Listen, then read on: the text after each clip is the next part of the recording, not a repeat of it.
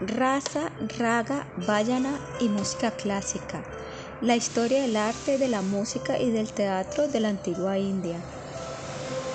La palabra mana se deriva de man, mana, mente y tra, liberación. Por lo tanto, cantar estos mantras nos podrán liberar de muchos miedos e ilusiones que ha creado nuestra mente.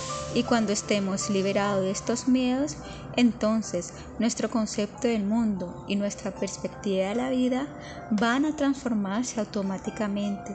Evidentemente, esta meditación ritualista de los mantras esconde un peligro. Este es que se le eche toda la responsabilidad al mantra. Algo así como el mantra lo va a ajustar.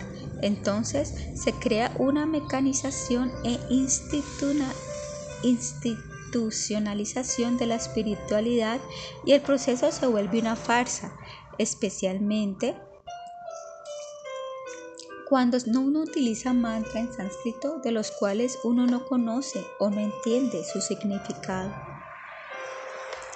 El mantra es como un vehículo en el cual uno puede desplazarse o en el cual uno puede quedarse sentado sin moverse o uno también se puede chocar en él contra una pared.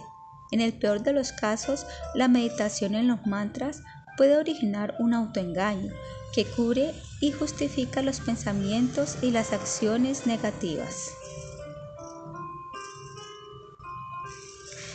Raza, arte.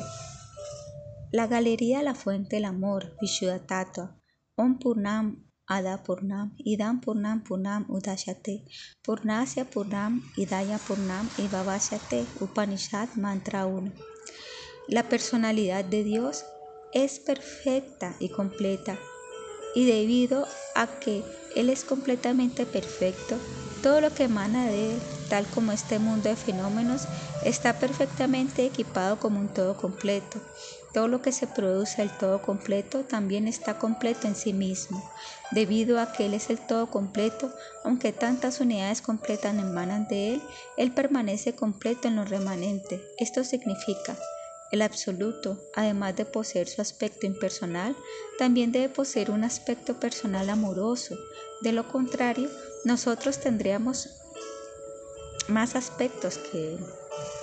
Este aspecto personal amoroso consideramos que es el más elevado, pues este aspecto es el que nos ayuda a salir del ciclo del nacimiento y la muerte y no el impersonal.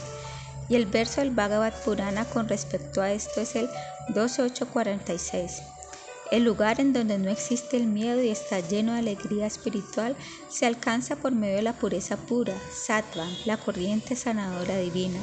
Los bhakti yogis, bhakti, yoga del amor, contemplan esta pureza pura como una manifestación directa del aspecto personal de Dios, pero nunca consideran que la pasión rayoguna o la ignorancia tamaguna sean una manifestación directa de la personalidad de Dios, sino que consideran que son una manifestación indirecta material. En el Bhagavad Purana, verso 1.2.11, este concepto se explica de la siguiente manera.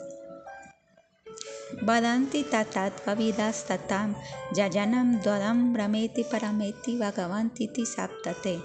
El absoluto puede ser percibido en tres aspectos, los cuales son trascendentales a la dualidad del mundo material. Estos tres aspectos son Brahman, el aspecto impersonal, Paramatma, para Atma, el operating system, la superalma neutral que se encuentra en todos los seres vivos, y Bhagavan, el aspecto personal y amoroso. Hay muchos cuadros que ilustran estos que fueron pintados por Shyamarani Dasi bajo la supervisión de Sri Bhaktivedanta Narayana Maharaj. En esta página web existe mucha información acerca de las características de Dios, pero algo sí le puedo asegurar, Dios posee mejor humor de lo que pensamos. ¿O acaso puede creer usted que Dios organiza una fiesta para bailar con todas las almas que salieron del ciclo del nacimiento y la muerte, tal y como los estudiantes hacen una fiesta de graduación después de finalizar sus estudios. Ilustrando esto tenemos la escultura del Rasalila, el último nacimiento de un alma elevada en el mundo material, es decir, nunca jamás nacerá en el mundo material.